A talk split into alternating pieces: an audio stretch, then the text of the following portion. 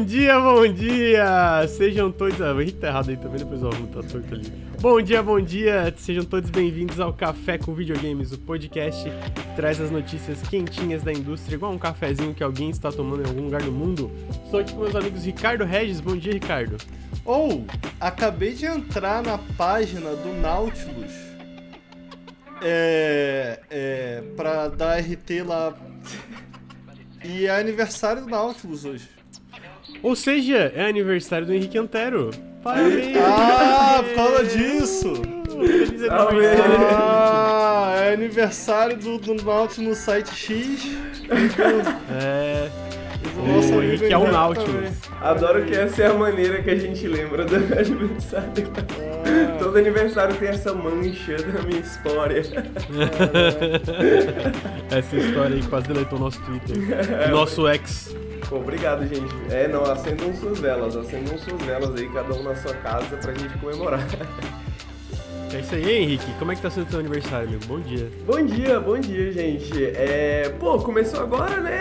Quer dizer, eu fui dormir depois da meia-noite, então recebi uns, uns felizes aniversários meia-noite ali. Aí acordei, vim aqui pro café. É bom conversar com meus amigos, né? Começar Aí quant- quantos amigos. anos, amigo? Quantos anos? 30 anos, amigo. 30? Eita, essa idade aí é marcante, né? 30 e 30. Estou trintando desde o ano passado, né? Estou trintando. É isso, Você sabe que eu tenho um, um brother que ele, ele acreditava tanto na relevância dos trintinha. Quando eu fiz trintinha, ele falou, pô, mano, é, 30 é uma idade crítica, né? É uma Então- idade crítica? É uma idade. ah, pô, mano, é uma idade. É uma idade não é ruim Não, sim, eu só achei tava- engra- Eu tava conversando outro dia com, com um amigo meu. Como que a gente. Pelo menos pra mim, eu botei muito peso quando eu fiz os 30. E eu falei. E a gente tava. com- Eu tô com 35, né? Ele, tá, ele tava com 36, 37. Aí ele falou assim: pô, mano, 30 é uma idade da hora. Eu falei, pô, pior que é, sabia? Tipo, a partir dos 30 anos a minha vida deu uma melhorada, assim. De- é acho que é dos 18 aos 25 foi meio merda, de maneira geral. Oh, sim. Porque dos 18 aos 25 você tá entendendo muita coisa. Nos Sim. 30 você tem o pé um pouco mais fincado no chão. Não? Pô, Deus te escute, amigo. Eu tô, tô sentindo e esperando que isso aconteça também, porque, porque realmente meus 20 anos foram uma merda.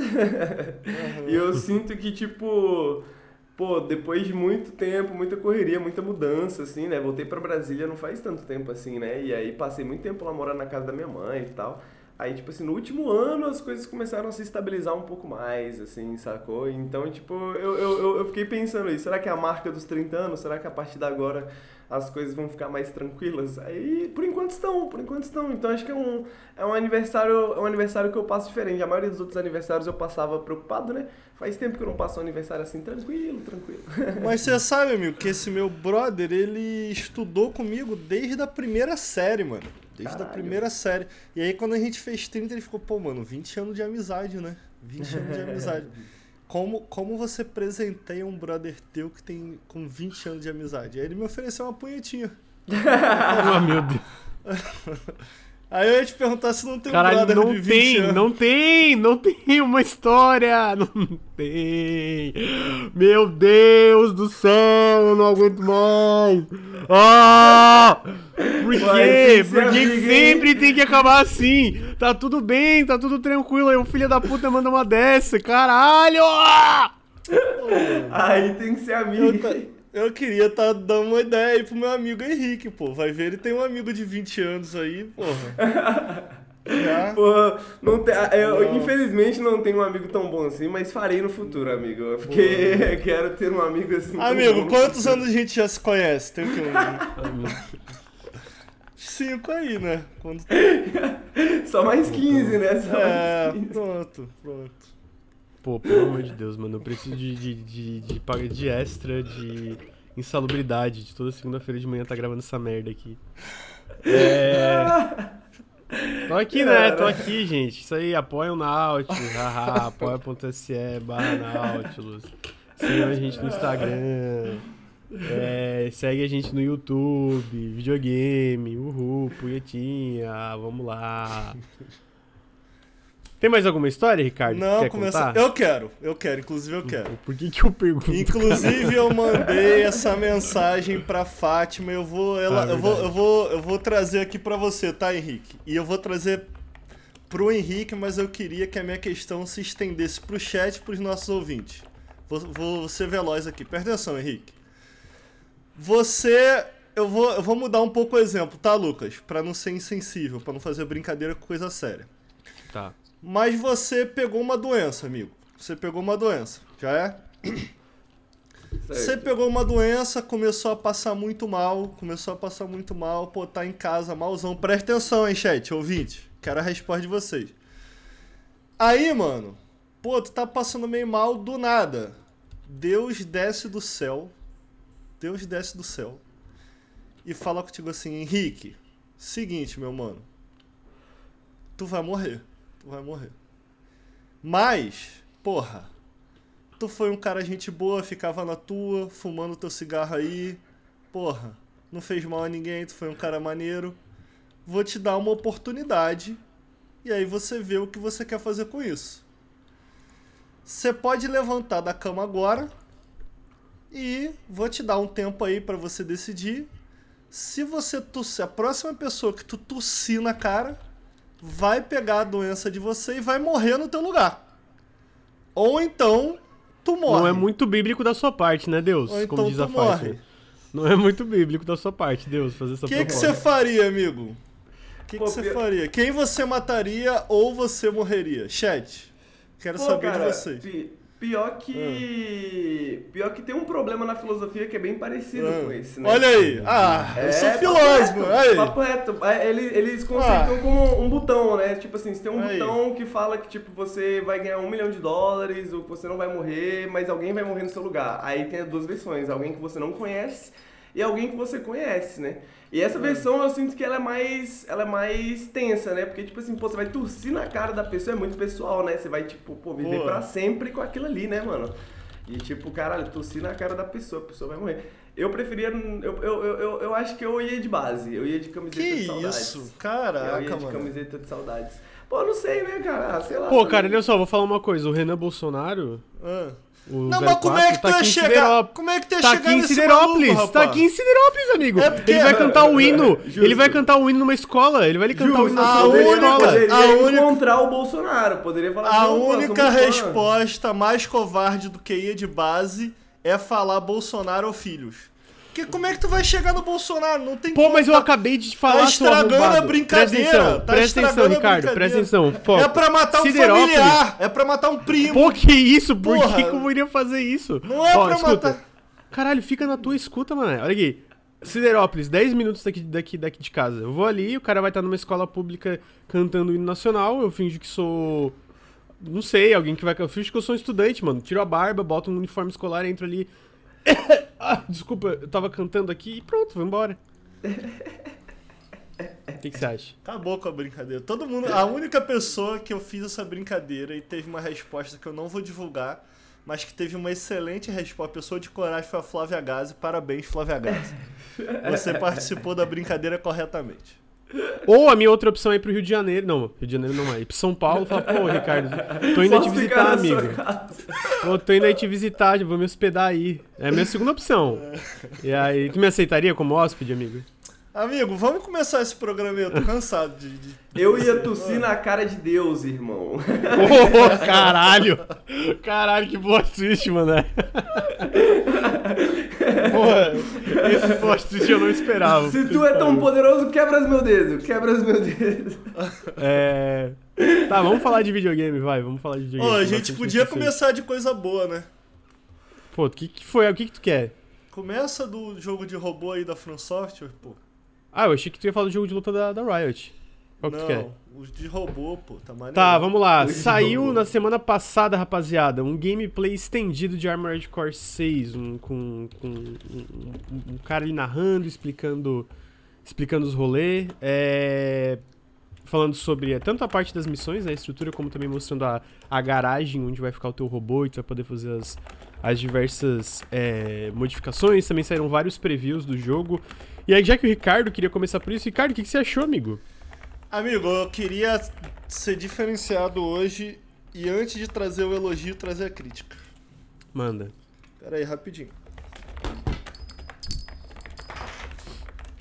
É, porra, o jogo tá, esse jogo tá bonito, né? E trouxe o elogio Tá. primeiro. Mas tá, bo- tá bonito, né? Caralho, tá, a muito direção- bonito. Pô, é, eu acho que pra além de bonito, o que eu gosto desse jogo é a sensação de escala, tá ligado? Tem uma parte no, Tá no muito preview ali que legal. mostra ele indo atrás de um, um robô muito gigante. Tipo, muito, muito gigante que tem que, tipo, destruir uma perna pra ele cair e subir nele.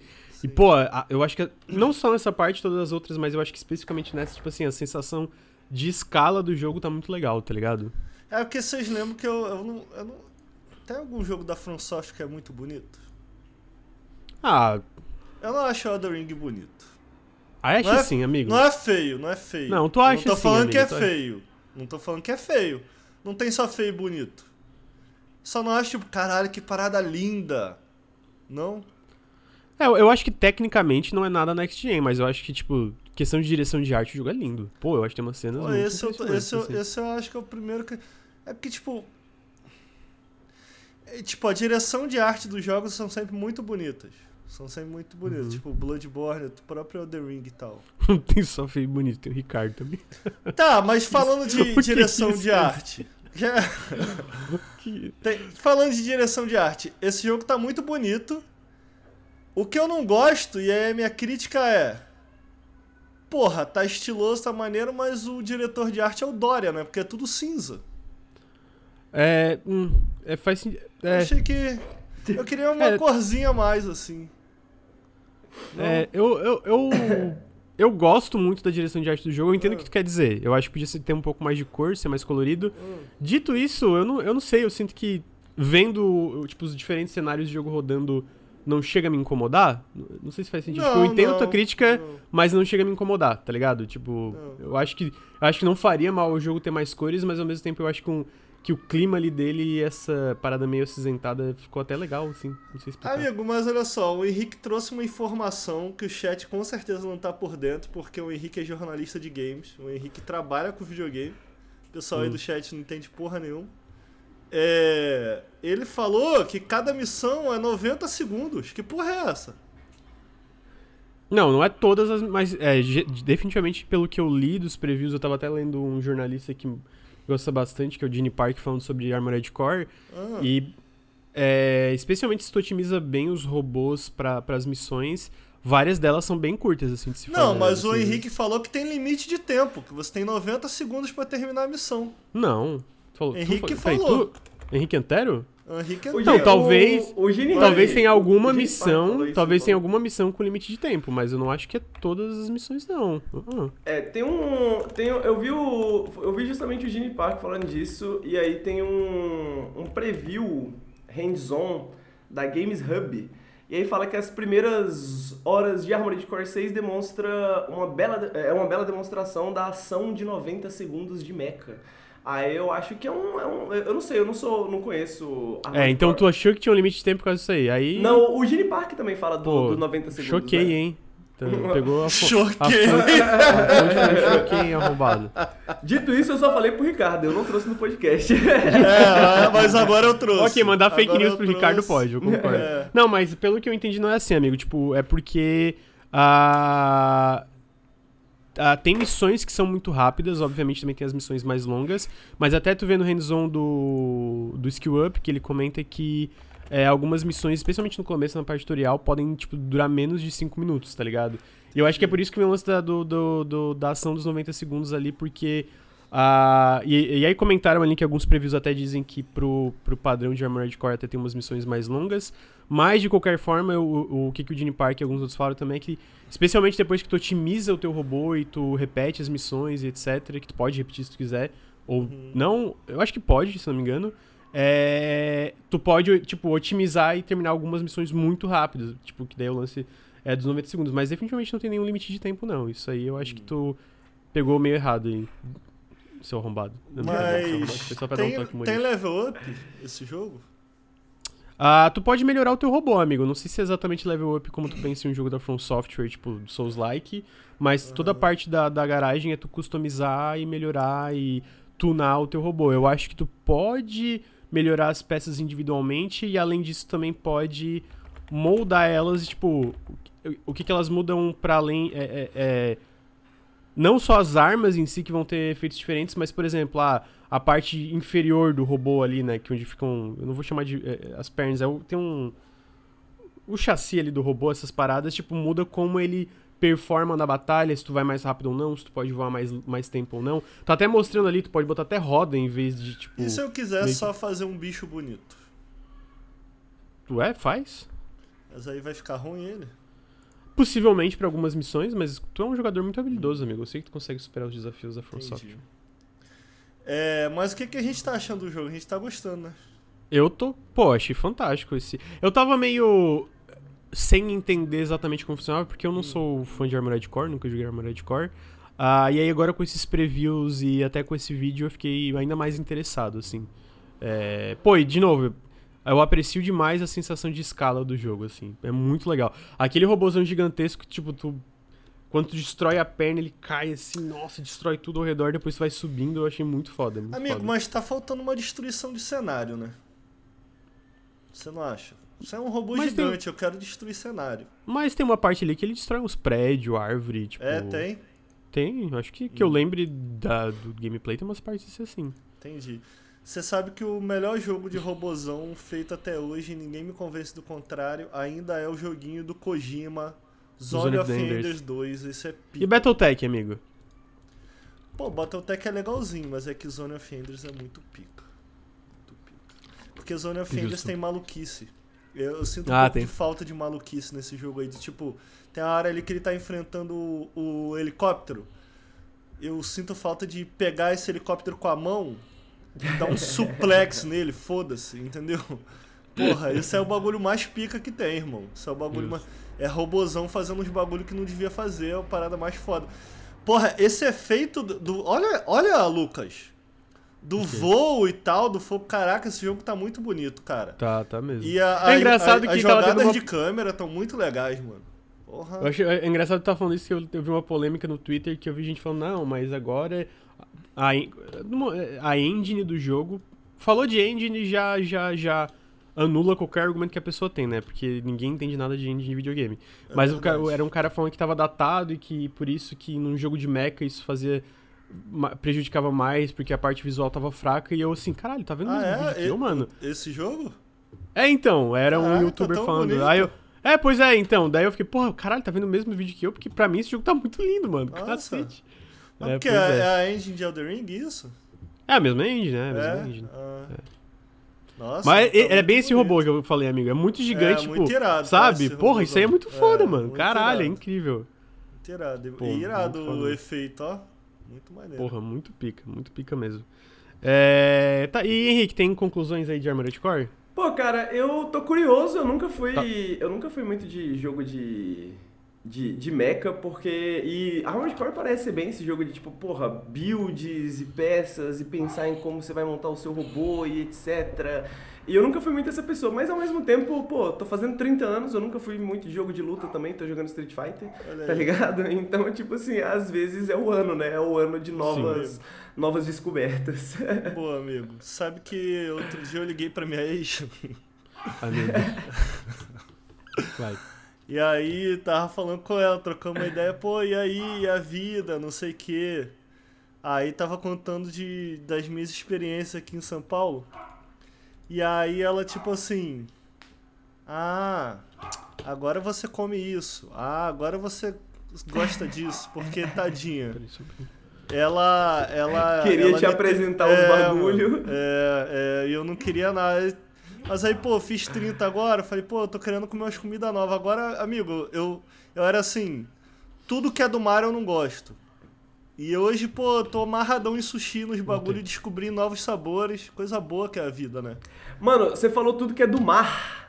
Eu entendi tudo que é do Mario. Aí eu fiquei tipo Ah. Não. assim, uai, por que o cara não gostava Do mar. do Mario, cara? Do mar, vem do mar, qualquer coisa do mar. Caraca. Mas, pô, agora você tá comendo sushi, comida japonesa, coisas do mar são bom, amigo. Coisas do É bom demais, amigo. Caraca. E do Pô, Mario? o, o, o que, o que é foda é que você morava no Rio, uma cidade que é no mar, e aí você foi pra São Paulo, uma cidade É que não tem verdade. mar, tá ligado? E aí É você verdade. começou a comer coisa do mar. Pô, eu tô comendo um bagulhinho aqui que é coisa de paulista essa porra, porque eu não- nunca tinha visto isso não. É poke. Poke. Muito bom. É bonzão, né? Pô, Caralho. É não, bom pra caralho, pô. Muito É engraçado me perguntou qual que eu pego. É tipo assim.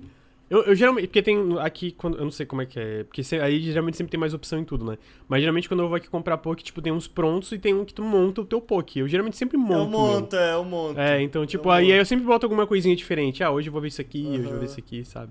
Caraca, amigo, mas tem uns bagulho que não era pra ser gostoso, que eu odiava e que agora eu tô, tipo, muito gostoso. Quer ver, por exemplo, eu fui num lugar aqui que é com- comida tailandesa. Eu nunca comi. Porra, eles servem uma berinjela que é absurda, irmão. Na moral, eu trocaria aquela berinjela por batata frita. Que bagulho absurdo. Que coisa louca. Mas tá bom, vi- vamos falar de É sobre, é sobre. O, é, é, o, o ponto é que o Armored Core pode ser uma berinjela de um restaurante tailandês, né? boa, boa. Aqui tudo tem conexão. É, Aqui a galera fica falando que a gente anda meio. Que quando eu participo, que o podcast vira. É. Aquele programa lá do YouTube. Como é que é que os caras falam os bagulho? Esqueci, mano. Do Rogerinho do Engar. Ah, o choque Ah, de o- cultura. É, os caras ficam falando que vira choque demais. Não, aqui tudo tem conexão. Tá tudo conectado. Exatamente. É. Ah, então tá aí, Armored Core top demais. E daí voltando aqui na pauta, a semana passada a Tencent e a Techland anunciaram que a Tencent vai virar uma investidora majoritária é, na Techland. Basicamente está comprando a Techland, né, em outras palavras, assim. É, é, e falaram que a Techland vai manter, manter a liberdade criativa, vai ainda ser dona da pró- das próprias A é, Techland fez o que mesmo? Pra lembrar Dying eu Light. sei. Quem não sabe é o Dying chat. Light. Dying Light. Dying Light. É, eu ia chegar lá pra, pra contextualizar. Ah, e aí, é, a gente fala muito sobre consolidação corporativa, né? Tipo, de que, ah, todo mundo tá comprando todos os estúdios e a, e a Techland eu sinto que. A Techland e a NetEase são as que passam meio despercebido, mas são as que mais têm estúdios. Eu fiz uma. Até uma listinha de quantas empresas a, Techland, a Tencent ou é dona delas ou, ou é, tem porcentagem alta de investimento aqui, então vamos ver. Ela é basicamente dona da Riot Games, da Funcom, do que Riot? faz jogo Eu não sabia da disso. Riot, é. É, ela tem 100% das ações da Riot. 100%? É 100% né, Henrique? 100%, eu Eu não acho. sei se é 100%, Que isso, mas ela cara? é majoritária da Riot. É, é, eu não sei, mas tipo assim, eu, eu tenho quase certeza que é, é 100% sim da Riot, no caso, eu acho. Eita. Ah, tem 40% na Epic Games, ah, tem na Funcom, que é, Ah, o pessoal é, de Duna. é, só, pra, só pra contextualizar, é isso mesmo. Em 2011 eles compraram 93% da Riot e aí em 2015 eles compraram os 7% que faltava. Ah, então é, eles são donos da Riot. Ah, são donos da Funcom, que é o pessoal que fez, tá fazendo, é, que fez Conan Exiles, Duna Awakening, o jogo de estratégia de Duna que eles publicaram, etc. E vários outros jogos, né, a Funcom tem. Eles são donos da Sumo Group, então a Sumo Digital e todas as subsi- subsidiárias da Sumo Digital são da, Tec, é, da Tencent. Ah, não sei se. Eu acho que são da Tencent, pelo que eu lembro, é, é- é majoritária também. Então, jogos como aquele jogo de bicicleta que tu achou muito legal na Não E3, Ricardo, lembra? Daquele jogo de entrega de, de tu, tu anda numa bike entregando um monte de coisinha. Bem ah, bonitinho. sim, sim, lembrei. É, aquilo lá é publicado pela Secret Mode, que é da Tencent.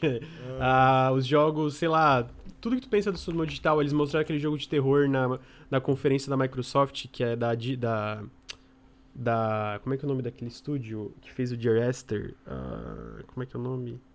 Que é um passarinho o logo deles. Aí me quebrou, hein?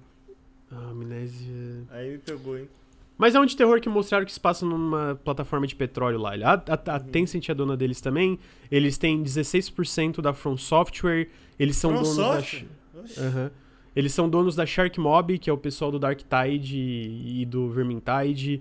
Eles são donos da Grinding Gear Games, o pessoal do Path of Exile. Eles têm investimentos na Krafton, na Platinum Games. É, Quem Resumindo, que os são esses mesmo? Já foi tanto nome que eu esqueci. A Tencent. A Tencent é, o, é o conglomerado chinês, que é basicamente a maior empresa do- dos videogames do mundo.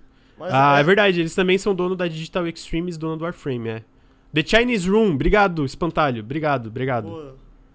Mas aí É, eles estão fazendo coisa ruim ou coisa boa com esse investimento? Cara, basicamente eles são esses, é, investidores silenciosos, eles não interferem muito em como essas empresas funcionam, pro bem e pro mal às vezes, né? Ah, então, tipo, tu vê a Riot como ela funciona, que eu sinto que eles têm bastante liberdade criativa em relação aos jogos que eles fazem. É, eles. é, esses... Ah, quer ver outra empresa que eles são dono? A Clay. A Clay é o pessoal do, do Don't Starve, do. Caraca, dono, dono, tem tudo. Dono, eles, eles são. É porque é, o caso da Clay, eles não falam especificamente o número de ações, porque eu acho que a, a Clay nunca foi. é, a- a- nu- nunca esteve no mercado de ações, sabe? O que a gente sabe é que eles são o investidor majoritário, eles têm a, a, maioria das ações da empresa, então é basicamente eles, como se eles fossem donos, de certa forma, né? Entendi. a- na Clay e tal. E vários. Cara, é eu acho que até, sabe, tu falou do Guilt ali, a Tequila Works, eles também têm Aham. investimento na Tequila Works. Ah. Eles têm. Eles, os tentáculos da Tencent estão por tudo, assim, né? Ah, e aí, enfim, voltando pra Techland, eles basicamente falaram que esse investimento vem porque eles têm ambições muito grandes com a próxima propriedade intelectual deles, que é esse jogo de mundo aberto. é, de mundo aberto RPG é, fantasioso. Eita. Ah, então eles precisavam, tipo, eles estavam tentando achar esse parceiro ideal e aí eles acharam esse parceiro ideal é, na Tencent. Ah, Num saco Então, de dinheiro bem grande, um saco né? de dinheiro. Mas bem é, grande. eles não fazem mais Dead Island. Não, Dead Dead Island Island- não, Dead Oh. Islands. Porque corrigiram o Lucas lá no vídeo. É, não, Dead Island, eles. Quem faz é. Quem agora é dona é Deep Silver, Hum. que é Embracer, que é outra que tem um monte de empresa aí. Mas a Techland especificamente, ela fez o Dying Light, depois o Dying Light 2 e agora tá fazendo essa nova IP é, de fantasia. Dying Light de fantasia, Dying Light medieval. Da- Pô, eu- deve ser eu- algo meio assim. E o Dying Light já é bem ambicioso, né? Já é um jogo É, bem... bem ambicioso. Mesmo, eu sinto que mesmo o 2 teve vários problemas, eu sinto que tu consegue perceber que era um, um projeto ambicioso, assim. É, Então tá aí. É, comentário, sim, é verdade. Eles têm um investimento grande na Dontnod também. Eles têm, eles Hum. têm investimento. E é que, nem- é que nem a. NetEase. Se tu começa a ver tudo que a NetEase abriu ou investiu nos últimos anos, é um pouco parecido, né?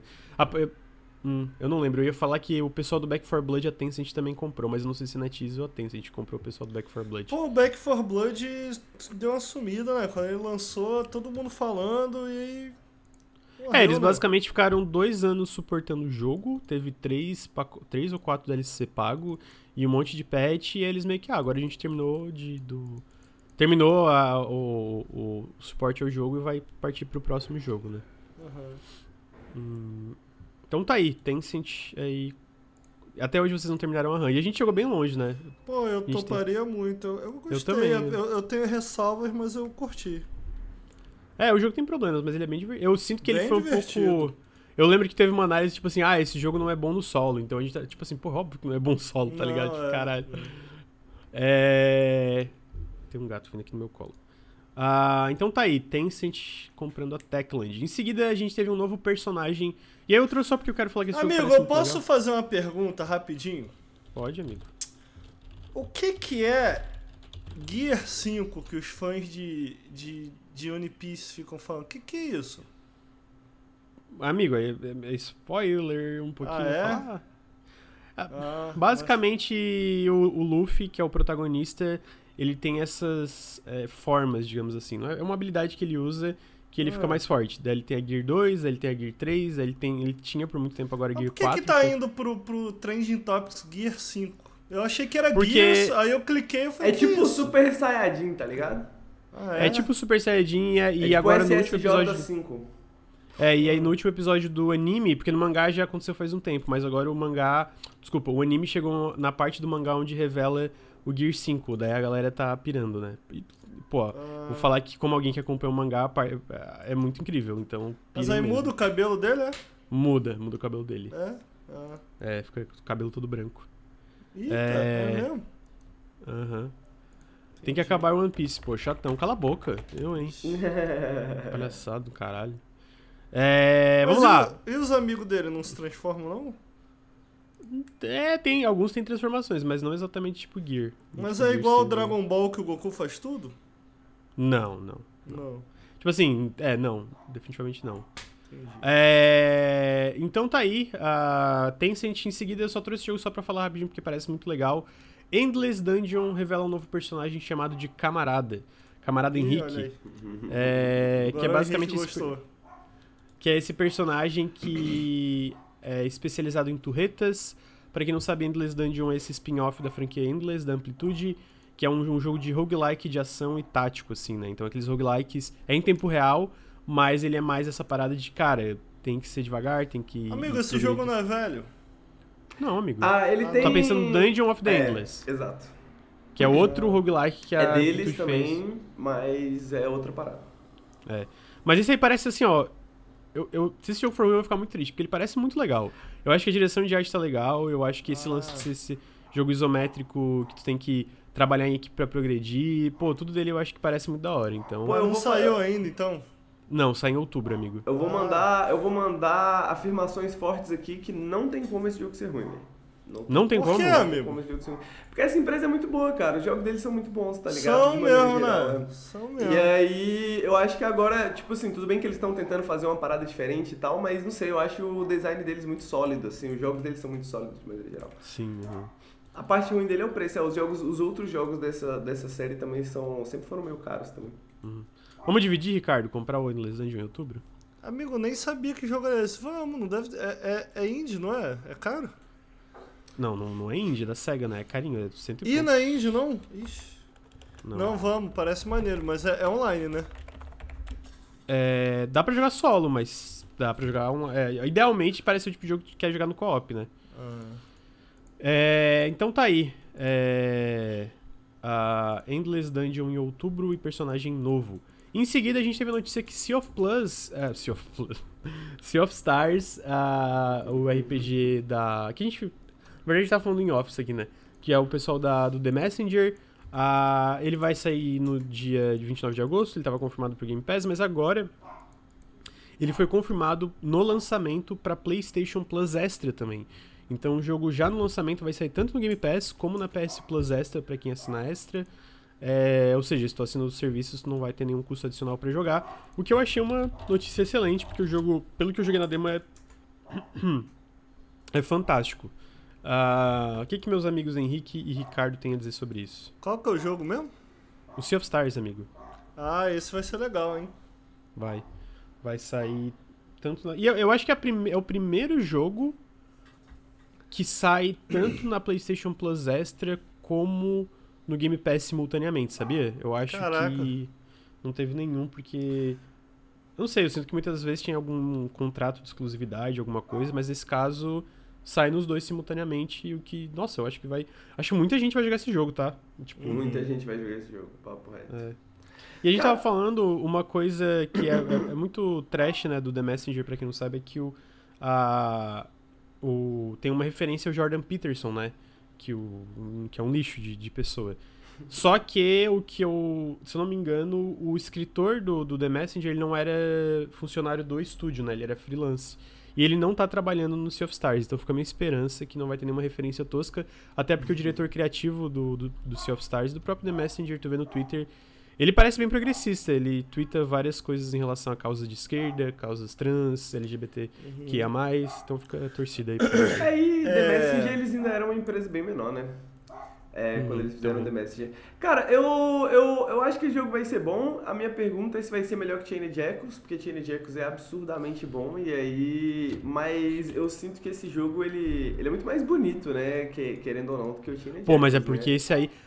Cara, Não, é porque o Chained Echoes é feito por uma pessoa também. É, só, não, né? é, esse, é- não, é, é só engraçado porque eu vejo a galera falando muito que essa questão de valores de produção e isso e aquilo, né, sobre, tipo, o que que é AAA e não. Pra deixar claro, isso aqui não é AAA, mas, tipo, isso aqui definitivamente é um jogo muito grande, tipo assim, eu acho que eu acho que a de sabotagem tem de 50 a 60 pessoas trabalhando nesse jogo faz um tempo, Uhum. o que, de- como eu falei, definitivamente não é AAA, mas Bastante. Também não é... é bastante né? gente, sabe? É Exatamente, tipo, é uma exatamente. produção grande, porque é tipo 50, 60 pessoas trabalhando há, há anos no mesmo jogo, tá ligado?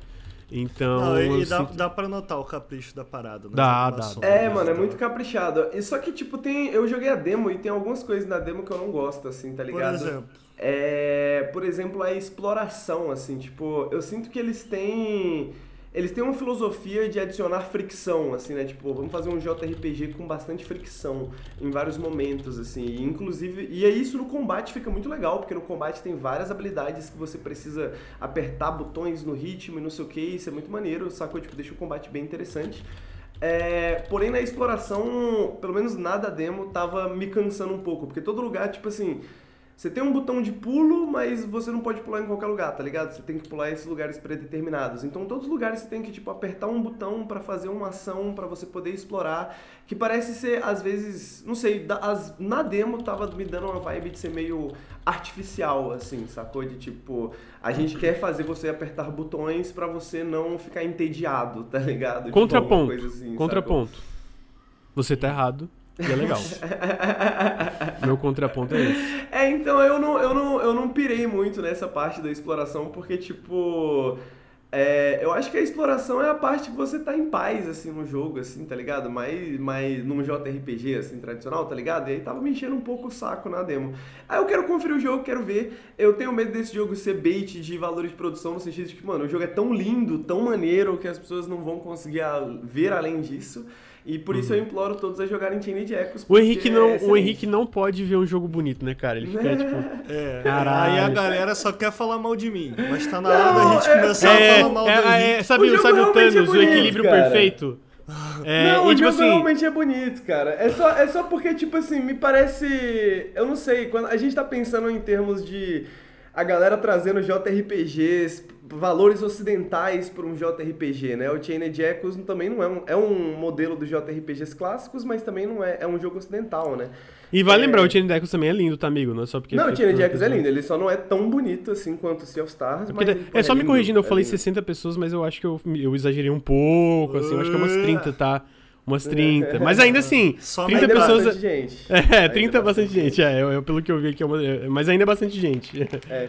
E, e eu fico mais, eu fico mais, tipo assim, será que eles vão adaptar de uma maneira que eu gosto, tá ligado? Porque pode ser bom, pode ser bom, pode ser só uma coisa que eu não gosto, tá ligado? Tipo assim, podem só, uhum. às vezes, tipo, pô, não é por isso que eu jogo JRPGs, então talvez isso não me agrade tanto, tá ligado? Etc. Mas veremos, né? Veremos. Não, mas a gente tem que admitir que.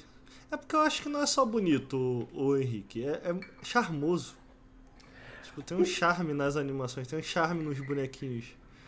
É, vai, mas, vai mas aí, aí, vai aí vai depender do, do, da história também, né? Que aí, tipo assim, pô, a, o The Messenger, ele é um jogo bem escrito, né? Tipo, uhum. então dá para dizer que tem alguma coisa aí. Mas eu acho que vai depender da história. E por isso que a demo também não é um bom um bom parâmetro necessariamente, porque, tipo, você joga demo, você não tem apego nenhum a esses personagens, né? Tipo, não ah, não, mas isso eu acho que é um problema no, inerente, tipo assim... da demo, tira... exatamente. É, não, não, é, é, tirando se for uma demo que, que eu acho que, eu, se não me engano, a Square faz um pouco isso, de a demo ser do começo do jogo, tu progride até certo ponto e carrega o teu save, né, pro, pro, pro jogo completo.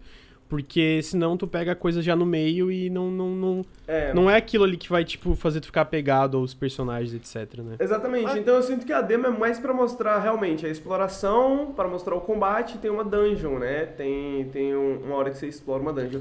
Eu também não gostei muito do design da dungeon, tá? Eu não gostei Aí muito. tá falando merda já. Aí já, não, já eu, tá, tá eu achei meio... O maluco não gostou meu, de nada.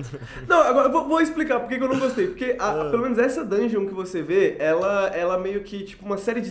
Ela não são nem em salas, né? Elas são tipo uns uhum. portais que você pega para essas outras áreas. E aí meio que uhum. você combina cristais que criam portais que dão em outras áreas.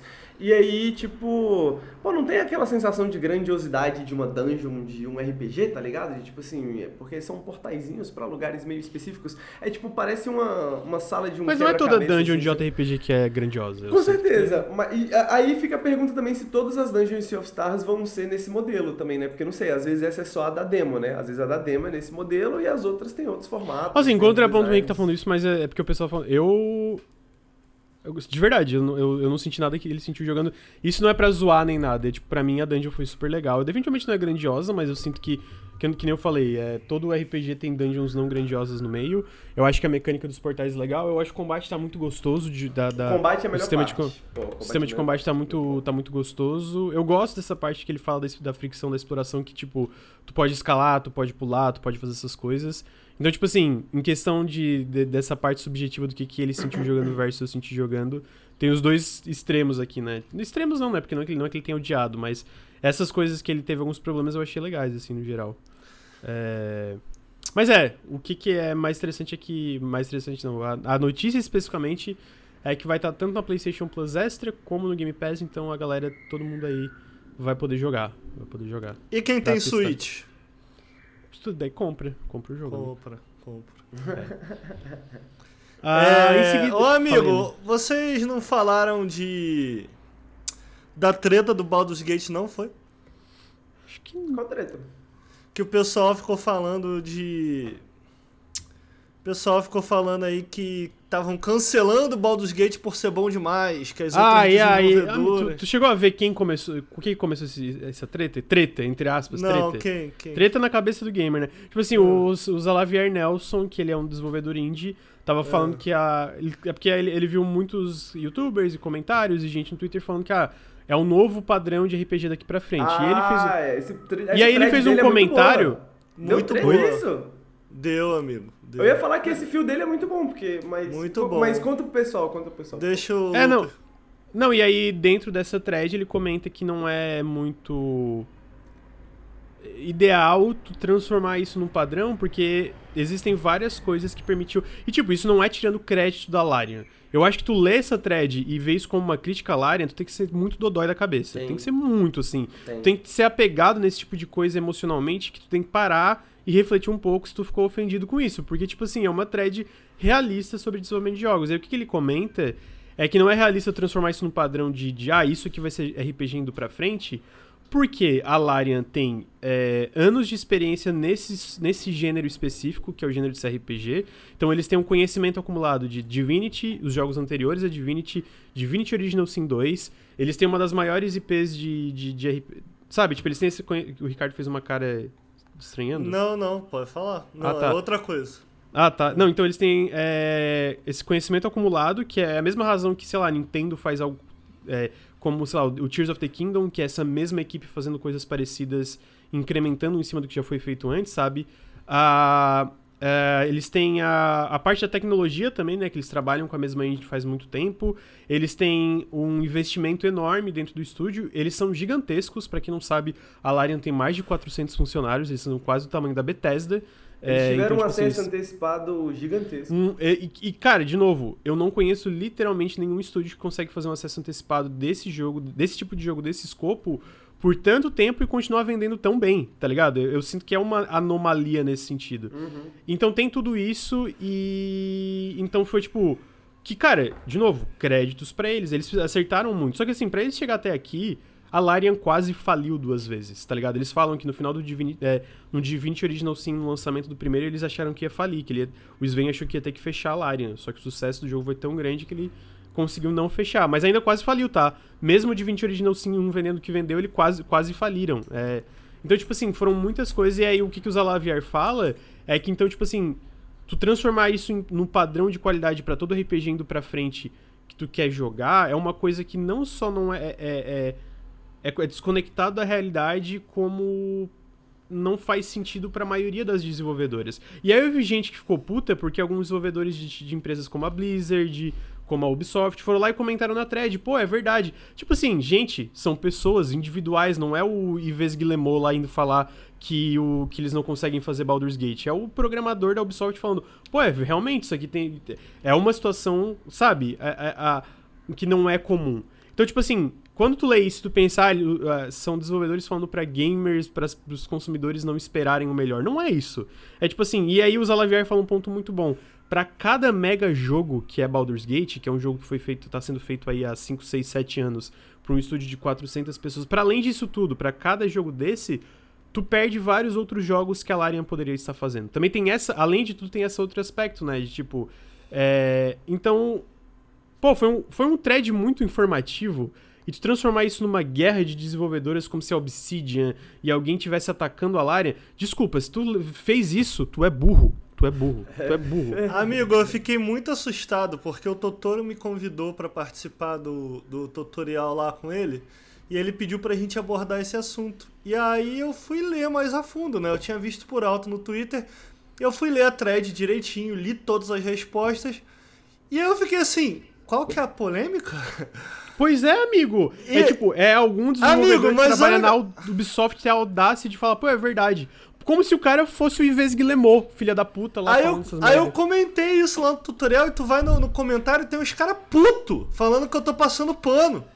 Eu fiquei assim, gente, que bagulho maluco, como é, É que. porque- E, aí eu fui ver o jogabilidade falando disso que eu fiquei assim, putz, será que eu não entendi alguma coisa? Aí me deu alguma tranquilidade, porque eles também ficaram tipo, ou, oh, não foi nada demais, agora eu tô ouvindo você falar.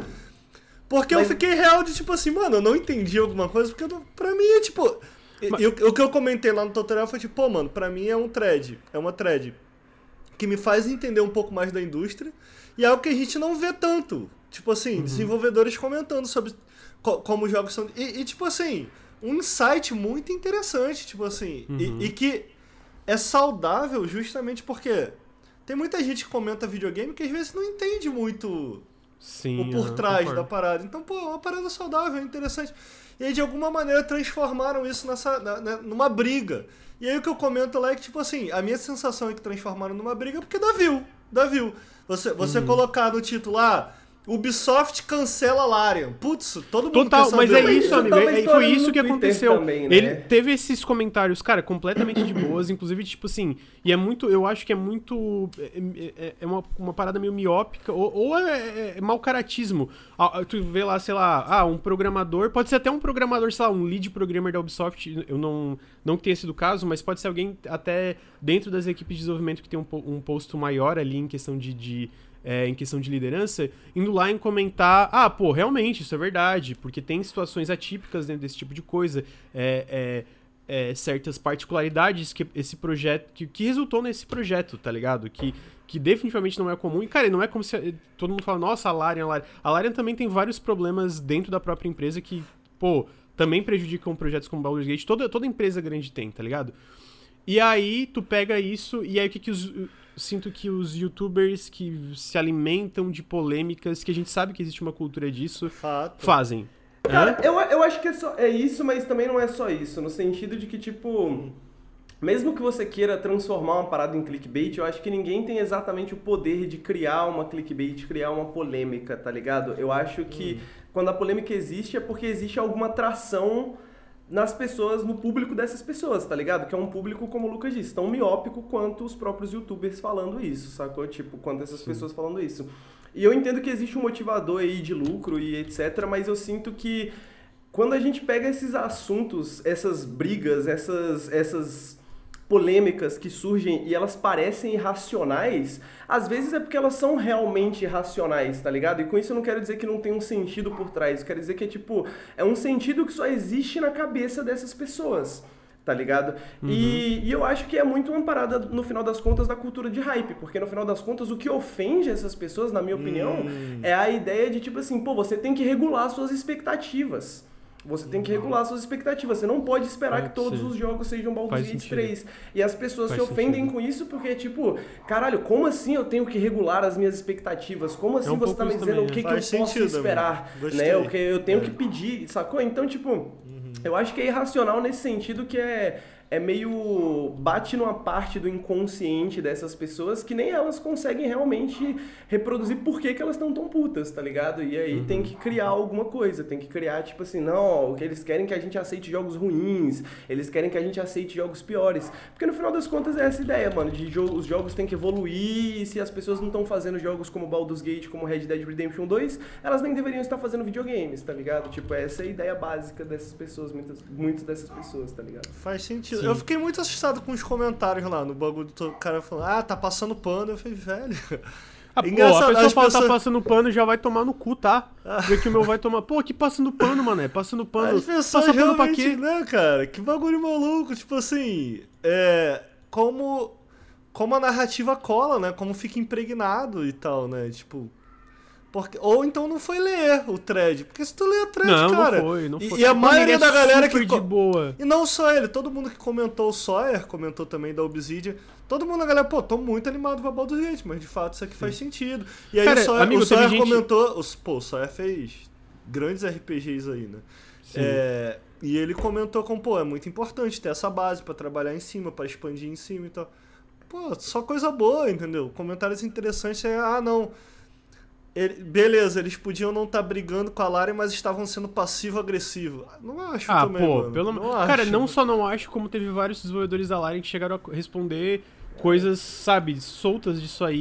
E falando, pô, que feliz, feliz tá animado com o jogo. Tipo, nem os desenvolvedores da Larian ficaram ofendidos com isso, mas dentro da cabeça do gamer virou uma treta, tá ligado? Virou, meu Deus, estão atacando a Larian. É porque- tipo é assim, porque cara, as- pelo amor de Deus, É cara. porque é- é- vem essa noção também, tipo, essa noção do próprio, do próprio capitalismo, né? De que, tipo assim, se as pessoas querem mesmo e elas têm uma ideia que é muito boa, elas vão conseguir desenvolver essa ideia, elas vão encontrar investimento, porque as pessoas vão. Sacou? Porque é, é uma vontade, uma necessidade, né, mano, de ignorar as realidades básicas do produção de videogame, da, a- as relações materiais e de trabalho que são envolvidas pra você fazer um videogame como esse, tá ligado? E quando o, o, o Halavier fala que, que Baldur's Gate 3 é uma anomalia, é porque é uma anomalia, uma anomalia É dentro fato indústria, que uma é. anomalia de- dentro das relações materiais, como elas funcionam. Mas as pessoas não querem reconhecer isso, né? Tipo assim, mano, se Eu você eu reconhecer só- isso, você tem que reconhecer que talvez não, essa não seja a melhor forma da gente desenvolver videogames. Se um jogo tão bom quanto Baldur's Gate 3 é uma anomalia, né? Talvez seria, é, é, é, talvez seria o fato da gente subir o padrão não dos RPGs, mas o padrão que a gente cobra da indústria e de como ela é, como os jogos são feitos, de como os jogos são produzidos, tá ligado? E do que esperar de- do pagamento dos trabalhadores. Mas as pessoas se negam a reconhecer isso, né? Tipo, isso é ofensivo. Essa ideia é ofensiva para elas. Se os jogos não, os outros jogos não deram certo porque eram ruins, porque as ideias eram ruins, não tem nada a ver com o Oi, quanto que jogo bom. e Oi. gerentes, e gerentes e etc. Olha só, quanto jogo bom que a gente já viu, a gente acompanha de perto, quanto jogo bom que a gente já viu que flopou? Tipo assim, por questões que nem, tipo assim, às vezes, cara, às vezes o marketing foi legal, Sempre às vezes falamos, as impressões Prey. são positivas. Prey, ah, Prey o marketing foi problemático, então tem, Também, tem um... é, tem mas, é, mas, tipo assim, o que eu quero dizer, tipo, quantos jogos que meio que acertaram em tudo, sabe? Tu vê, tipo, teve notas boas, teve, foi num período legal, pá, pá, pá, pá, e, mano, não vendeu, não vendeu. Tipo, não teve sucesso, não, não deu uma base de, de, de, de segurança, de, em tanto questão de financeira, como questão de confiança pra publisher, pra, pra desenvolvedor incrementar e fazer um jogo ainda melhor no próximo, na, sabe? No, no, no- no- quantos estúdios não têm a oportunidade de chegar até o Baldur's Gate 3 deles? É, é mais ou menos Sim. isso que eu quero dizer. Não, e te- Você não quer botar o Baldur's Gate na tela, amigo? O que eu ia comentar é que, Botar, tipo vou botar. Uma coisa interessante que, se eu bem me lembro, foi o que o Sawyer falou.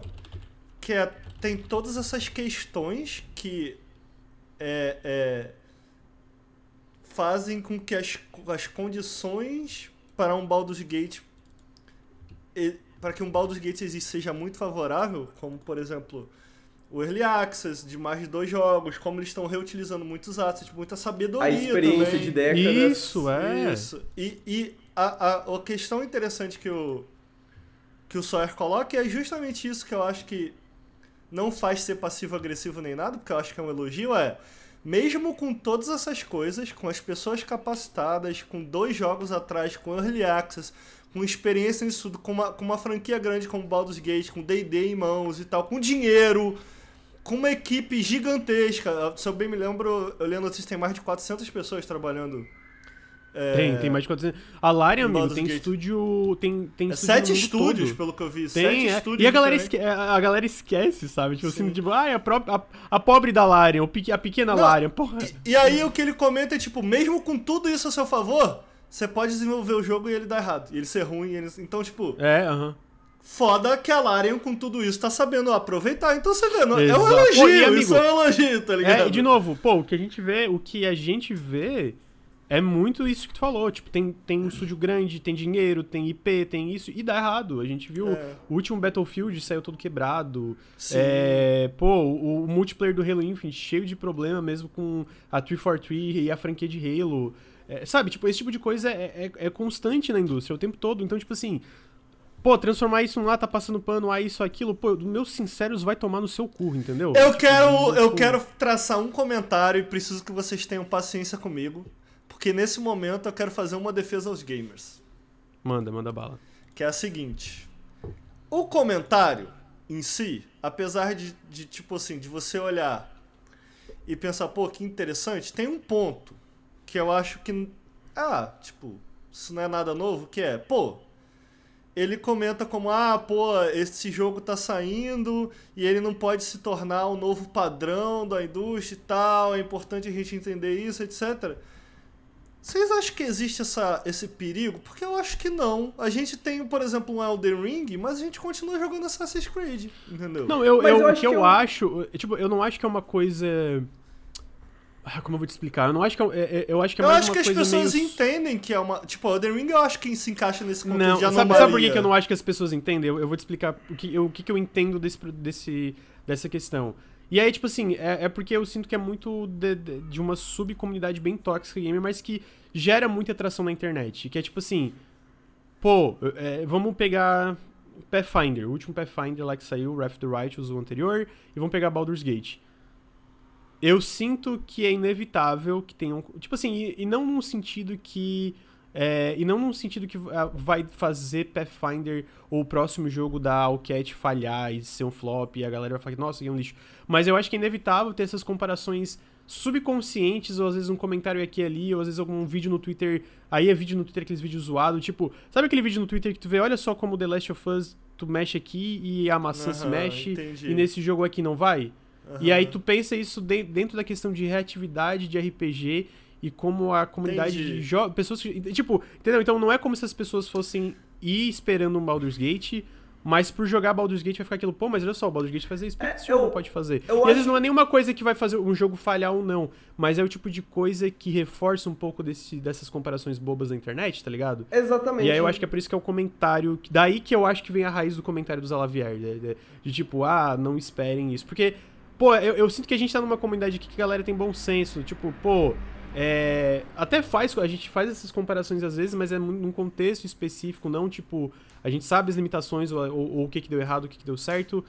É, mas eu sinto quando tu pega a internet no geral e aí tu vai pegando essas várias subcomunidades e vários comentários e fóruns e isso, eu É. acho que essa coisa se torna um pouco mais chata, assim. O que eu ia dizer é que eu, eu não tenho certeza se isso afeta de uma maneira geral. Eu acho que isso é que você eu- falou faz bastante sentido.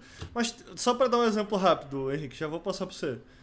É, a gente tem, sei lá, The Witcher 3, trazendo pra mim, que é um jogo que eu gosto muito. E, pô, eu ainda acho que The Witcher 3. Eu acho que The Witcher 3 também se encaixa um pouco nesse contexto de anomalia, de como o jogo foi produzido.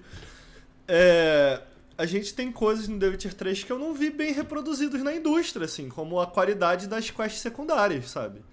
E que, pô, era algo que eu adoraria ver em outros jogos, mas você vê, a gente continua jogando e adorando, sei lá, Final Fantasy XVI, que tem side quests super simples. Então, por mais que a gente olhe pra The Witcher como um exemplo de qualidade, eu não sei se esse exemplo de qualidade se torna o padrão, porque no fundo, no fundo, isso não é reproduzido.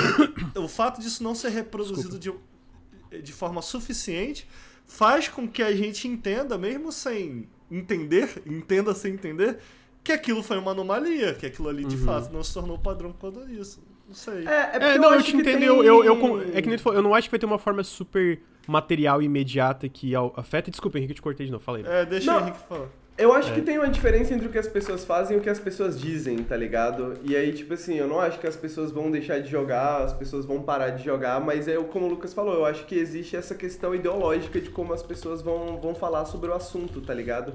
E eu acho que é. Eu acho que o ponto do, do, do negócio da Ralaviera é isso, é essa parada meio cultural mesmo, né? De tipo, é, essa comparação vai ser feita, as pessoas vão jogar e vão falar assim, pô, legal o jogo, mas não é um Baldur's Gate 3, tá ligado? O jogo parece bacana, mas não parece um Baldur's Gate 3, tá ligado?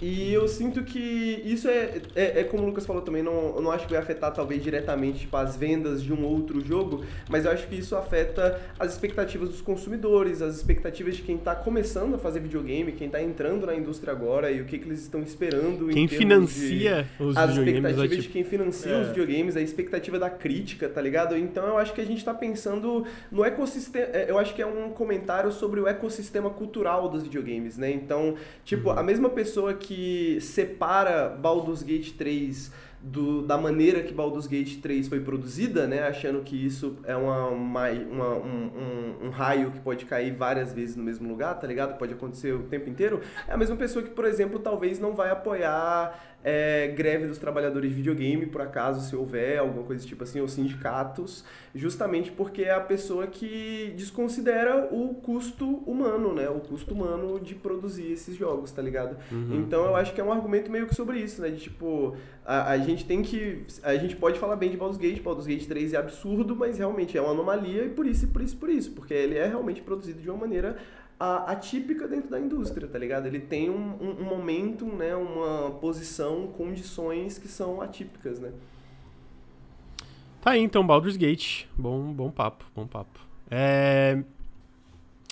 Ah, falando de RPG, a gente teve a notícia semana passada que o Eilden Chronicles 100 Heroes foi adiado para 2024. Pra quem não lembra de Eilden Chronicles 100 Heroes, é basicamente esse jogo dos criadores de Suikoden, uh, publicado pela 505 Games, que parece mó legal e eu meio que esperava esse adiamento, porque ninguém tava. É, pra um jogo que supostamente ia sair em 2023, não tava tendo trailer nem nada novo, né? E, e é um jogo que parece bem ambicioso, assim.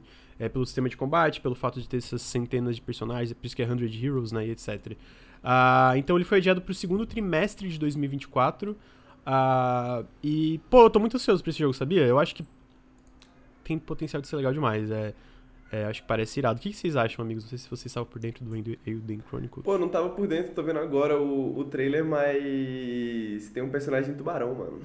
Tem, tem um tubarão. É, é a melhor parte desse tipo de jogo, né, mano? É muito herói diferente e tal. E, essa, e, e, se os designs de personagens estão tão legais, é porque, pô, pode, deve, pode ser maneiro. É. Ricardo, você, você vai jogar, você jogaria Elden Chronicles? Não vou jogar não, mas achei bonito. Esse é o meu Achou comentário. Bonito. É bonito, né? Bonitinho mesmo. Aí vai ter mais um ano de produção aí, acho que vai. Ah, não saiu um jogo já desse aí, que é de andando e batendo? Ah, saiu o Aiden Chronicles Rising, que é tipo um spin-off desse aí. Tipo... Ah. É, esse é a série principal mesmo, eu tô é, o, é o jogo principal, né? Da... É. Basicamente eles financiaram o Kickstarter, aí saiu esse, só que a 505 fez um spin-off dele também, que é esse Rising. Amigo, ah, quando você falou. faz a transição, tu tá percebendo que tem algum arquivo faltando, né? Deixa eu ver. Faz aí. Na volta. Na ida não, mas na volta. Ah, é, eu acho que eu sei o que, eu não que é. sei o que é.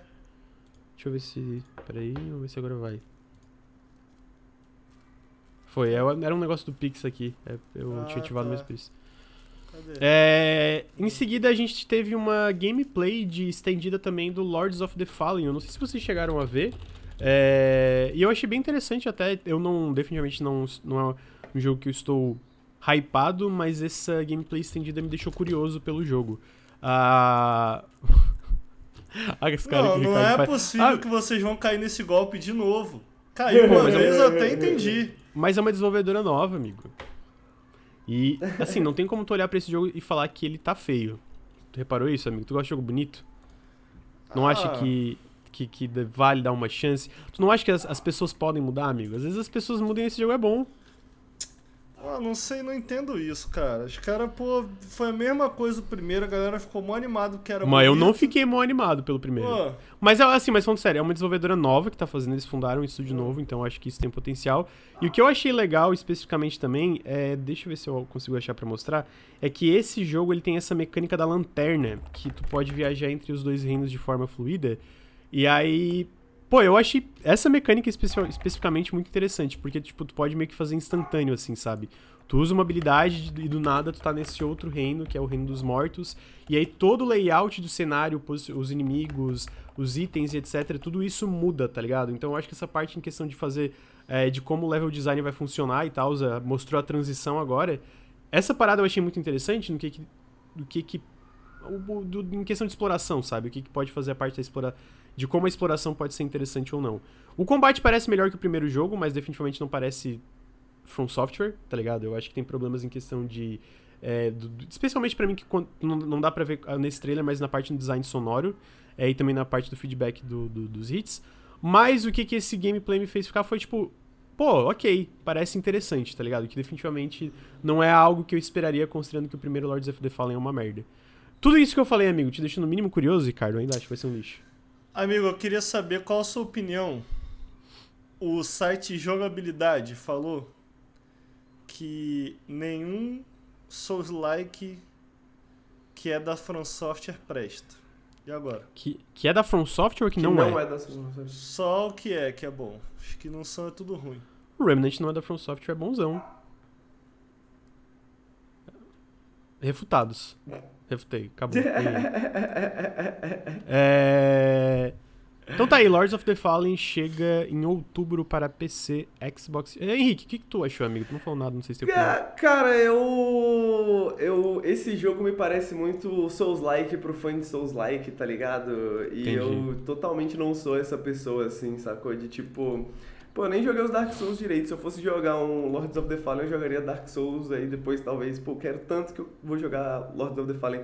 Mas, dito isso, eu conheço uma pessoa aqui no canal que é essa pessoa, né? E aí ela falou, pô, esse Lords of the Fallen parece, não sei se parece bom, mas vou jogar. Que é o Bruno, né? Então... O Bruno. Ele falou, pô, tô animadão pro Lords of the Fallen. Então, eu eu acho que é isso, né? Tipo assim, pra mim um Souls-like vai ser mais aquele Souls-like que parece menos Souls-like, que é tipo pra pessoas que não jogam Souls-likes, etc, tá ligado? De maneira geral. Uhum. Amigos, eu tenho uma opinião polêmica. Hum. Vocês hum. lembram quando a Warner Games lá, sei lá, ela patenteou o negócio Sistema do Senhor dos Anéis? Sistema de memes do Shadow of é, Mordor e aí ninguém mais fez igual. E ao hum. fazer isso, elas no, nos poupou de um gênero é, Lord of the Rings like que foi ótimo para todo mundo. Eu queria Ai, que a From Software patenteasse o Souls-like. Ai, chega. Mano, Ricardo. Tá, tá, bom, tá, tá bom, bom, tá bom. Tá Aí bom, tá poupa bom. a gente de Souls-like show, ruim. show. É, amigo, tá bom, amigo. Para de falar um pouquinho, caralho. É... em seguida, a gente teve o evento, o Final Fantasy, o FanFest de Final Fantasy XIV esse final de semana em Las Vegas. E eu sinto que tiveram dois anúncios. O maior foi a expansão nova do Final Fantasy XIV, que é o Down Trail. Uh, que é basicamente essa expansão que vai ser. eu vi o trailer, me lembrou One Piece. Uh, que vai ser essa expansão que vai se passar num, num lugar para além dos três continentes bem explorados do MMO. Vai aumentar o level cap para 100, vai ter um update gráfico substancial pro jogo, vai ter dois novos jobs de DPS, vai ter raid, vai ter isso, isso, isso, isso e aquilo. É, eu, o trailer especificamente do quando que eu falei, ele, ele passa essa sensação bem de aventuras, assim, que eu achei interessante. Uh, então tô curioso para ver. É, eu achei. Eu, é, é, é, eu, sempre fico impressionado como esses jogos criam comunidades, né? De tipo, existia um festival só pro jogo específico. Ah, e aí eu tava vendo, acho que era compositora. Eu não sei se a Ishikawa é a compositora do jogo, mas eu achei muito fofo. Que é tipo ela agradecendo os fãs e chorando no palco enquanto tá todo mundo, tipo, aplaudindo e tipo, uh, eu achei muito fofo essa parte. É, então vai ter essa expansão que vai sair em 2024, uh, ah, na primavera estadunidense. E aí o outro anúncio grande que também foi foi que o jogo finalmente, depois de muitos anos aí de vai e vem, vai sair pro Xbox, especificamente o Xbox Series, o Final Fantasy XIV, vai sair em 2024. Uh, ah, na verdade, eu acho que a primavera estadunidense, o que, que vai sair é o Final Fantasy XIV e a expansão não tem data ainda, talvez eu tenha trocado os dois. Uh, o Phil Spencer apareceu no palco junto com Yoshida, que é o produtor barra diretor de Final Fantasy XIV, e junto com o CEO da Square Enix falando sobre a versão de Xbox e também a outra parte que é legal do, do papo ali que teve é que o CEO da Square Enix e o Phil Spencer e Yoshida falaram que a Square Enix vai dar mais suporte pro Xbox indo pra frente, que é o plano, e que eles querem lançar mais jogos no Xbox e que babá babá. Eu acho que, obviamente, isso é visto por eles portarem literalmente o jogo maior e mais difícil de portar para outra plataforma, que é o Final Fantasy XIV, que é um MMO com diversas expansões e que é live, live service, né? Uh, mas para além disso, eu acho que o, é muito significativo o Phil Spencer aparecer com o Yoshida e o novo CEO da Square Enix para falar disso. Porque para quem não reparou, é, a Square Enix basicamente lançou no ano passado o Crisis Core Final Fantasy VII no Xbox e depois eles meio que não lançaram mais nada e não tinham mais nenhum lançamento planejado para a plataforma. E aí faz uns dois meses que o Dragon Quest, que é o The Adventures of Dai, ele foi anunciado para Xbox, ele tinha sido anunciado para o resto, mas foi anunciado para Xbox, e agora é isso. E eu imagino que tanto Final Fantasy XIV e, sinceramente, até o outro Dragon Quest foi fruto dessa aproximação, do, do da, dessa tentativa constante de aproximação é, do Spencer e do Xbox junto com o CEO. Eu até fiz uma listinha de, da quantidade de jogos, alguns jogos que pularam a plataforma e saíram para o resto. Então, por exemplo, Octopath Traveler 2, Triangle Strategy, Final Fantasy VII Remake, Live Alive, Harvestella, Final Fantasy Pixel Remaster, Tactic Ogres Remaster, Paranormal Sight, Neo The World's End With You, Romancing Saga Mr. Song Remastered, Valkyrie Elysium, o próximo Star Ocean Remake que vai sair final do ano, tudo isso é, saiu para alguns saíram para todas as plataformas, nenhum deles saiu para Xbox. Então, tipo meu assim, amigo, mas nesse caso aí não foi livramento não, hein? Pô, tem bastante jogo legal aí Nossa no meu Nossa senhora, que lista é... trevosa. Ah, o Forspoken também hum. falaram, é, mas é só para pontuar como claramente tinha algo errado do, entre a Square Enix e o Xbox, né? Então é legal ver que é, parecem, bom, talvez tenha consertado ou não. E tá aí, eu, eu, eu, eu falo que eu tenho curiosidade pra, de Final Fantasy XIV, sempre tive, mas a verdade é que eu não tenho tempo pra jogar, né? Então não acho que vai mudar com a versão de Xbox agora. O que vocês acharam da expansão e o que, que vocês acharam dessa possível reaproximação, amigos? Ah, Final Fantasy no Game Pass, né, mano? Aí talvez eu jogue. talvez eu jogue. Falando de FIFA, o que, que vocês acharam da polêmica de dos caras ficarem putos que vai ter mulher agora? Mulher. É que a tem mulher, vai jogar com com os caras. Ah, o FIFA mesmo! Pô, eu tava. Caralho, fiquei muito bugado agora, mano. Que não é mais Caralho. FIFA também, né? que Não, Ih, não é mais FIFA, né, mano? É EA Sports FC. Mano, ele me bugou muito. Eu fiquei Caraca. pensando, tipo assim. Pô, mas Final Fantasy XIV sempre teve um dá pra jogar com mulher. O que, que tá acontecendo aí? Você não agora trouxe que- essa notícia, não, ô, ô Lucas? Pô, amigo, eu não lembro se eu trouxe. Eu... acho que não, acho que eu esqueci. Tá tendo Copa Feminina aí, tu.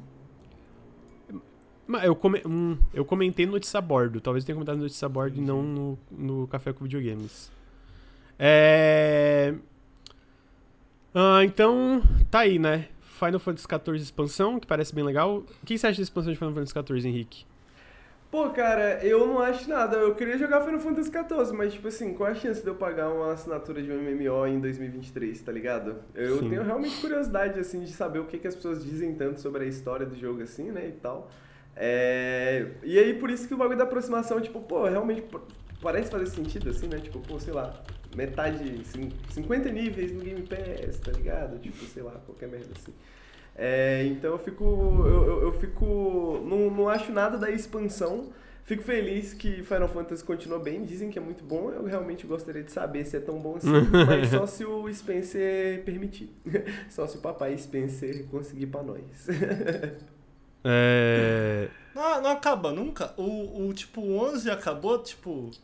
Sei lá. Eu- a o história 11 ele não finaliza, tá ligado? o 11 eu não É, sei. o 11 ele não. recebe mais expansões e pelo que eu entendi, o, o, essa, essa expansão nova é, é meio que um arco novo pro jogo. Tipo, o, o Angel Walker foi o final de um arco. ah, ah, entendi. Interessante. E aí é meio que isso é um. Eu posso. O, o chat pode me corrigir à vontade, que eu não, não manjo tanto de Final Fantasy.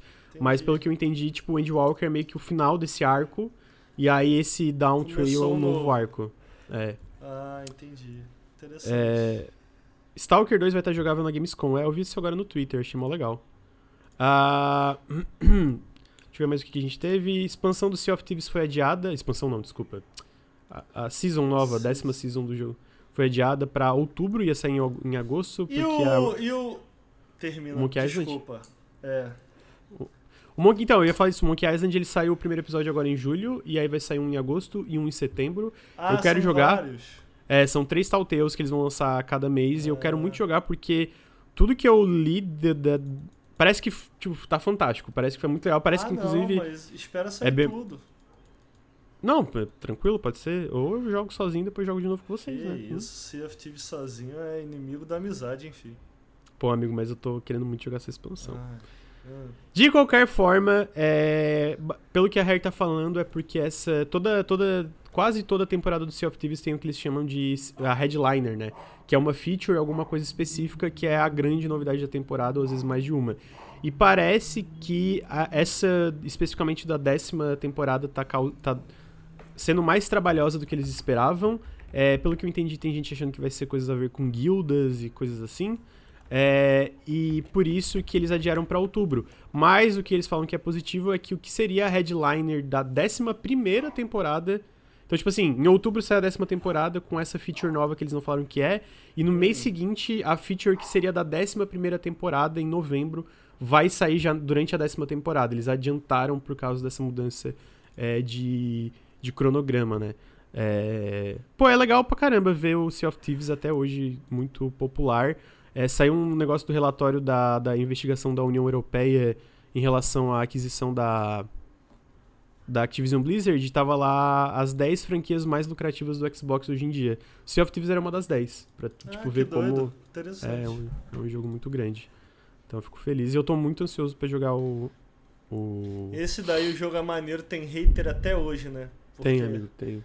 Não tem conteúdo, porque é o lançamento. É, galera do Dodói. É que nem o No Man's Sky, amigo. Vai ter hater pra sempre. Vai, né, amigo? Não tem jeito. Vai. É. ah, em seguida. Deixa eu ver mais o que. que eu...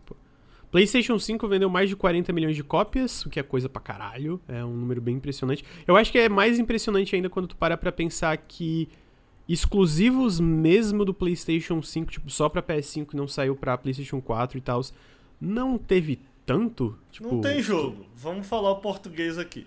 Não, tem, só não tem tanto exclusivo só do PlayStation 5, Ah. né? Olha só. Fala Pô, sacanagem não ter um, um Sly na plataforma. Não, não tem Sly. Queria jogar Puppeteer. Você já viu esse jogo, Lucas? Pô, parece irado. Não, não funciona na Pô, retrocompatibilidade? caraca, não dá pra jogar nada, mano. Pô, caraca, tô tristão, mas pelo menos dá pra jogar o jogo. Retrocompatibilidade. Eu tava pensando, Lucas, ouve, ouve a minha. Ouve a minha teoria. Manda. O pessoal fica falando mal de serviço como Game Pass e agora o. A PS Plus não sei o que lá. Como é que é o nome da PS Plus Game Pass? PlayStation Plus Extra. Essa. E eu tava pensando, porra, fiquei puto que eu queria jogar o Sly 4.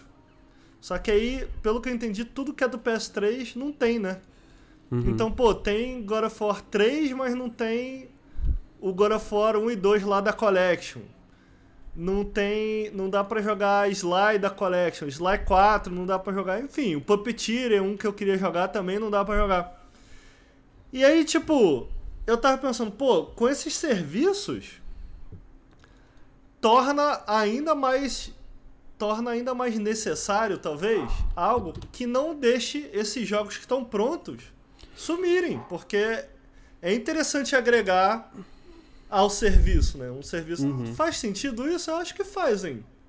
Eu acho, amigo, retrocompatibilidade é, uma, é, é, pra mim é de ser essencial em tudo. É uma das coisas que eu mais aprecio ali no Xbox, que roda até jogo do Xbox original. E, pô, Muito cara, eu foda. acho bizarro. Porque a Sony, se tu parar pra pensar em questão de biblioteca de jogos antigos, ela tem muito mais a aproveitar do que o Xbox, Não tá é? ligado? E- Pô, não e- dá e, pra tipo jogar assim, Killzone, eu queria jogar Killzone 2, não dá. Pô, eu fiquei, caraca, eles têm que resolver isso aí. Então eu acho bizarro que, tipo, eu, eu fico feliz pelo menos que eles voltaram, é, tipo, nos os cinco roda os jogos do PS4, boa parte. Mas é muito triste que não tem uma, uma coisa, tipo assim, tu poder ir lá comprar digitalmente o jogo do PS3, do PS2 ou. Até do PS1, sendo sincero, e, e- simplesmente jogar, sabe? Tipo, ah, porque é uma coisa que a gente tá acostumado como alguém que sempre joga no PC também, né? É, então é uma coisa. E eu fico até com medo do- de como vai ser a Nintendo com o, o Switch 2 aí, se vai ter retrocompatibilidade com o Switch, como é que vai funcionar. Porque eu acho que retrocompatibilidade vai ser uma obrigação em, qualquer console, tá ligado? É. Não, eu tô Mas falando é. que antes que me, me cancelem, eu não acho que não tem jogo, não. Só queria encher o saco, né? tô gostando Ah. do meu PS5. Ubi- é, novidades de Path of Exile 2. ah, teve esse final de semana também. O que eu falei que eu acho engraçado, né? Teve a ExileCon, que era a co- a conferência de Path of Exile. Ah, eles trouxeram algumas novidades do jogo, especificamente. Uma delas é que antes o Path of Exile 1 ele ia virar o Path of Exile 2, né? Eles iam ser meio que o mesmo jogo. Isso agora mudou, vão ser dois jogos. Vão, o Path of Exile 2 vai ser um jogo diferente, é, com um suporte diferente. O, play- o primeiro vai continuar tendo suporte também. E então eu acho que essa é a maior notícia do que eu vi da, do, da ExileCon. E assim, outra coisa, só que teve um trailer novo e, porra, tá muito foda esse jogo, né? Caralho, tá muito legal. O combate parece uma delícia. Eu não joguei o primeiro até hoje, até porque eu, eu, eu me sinto um pouco ameaçado. Overwhelmed, né? É, essa é a palavra, overwhelmed.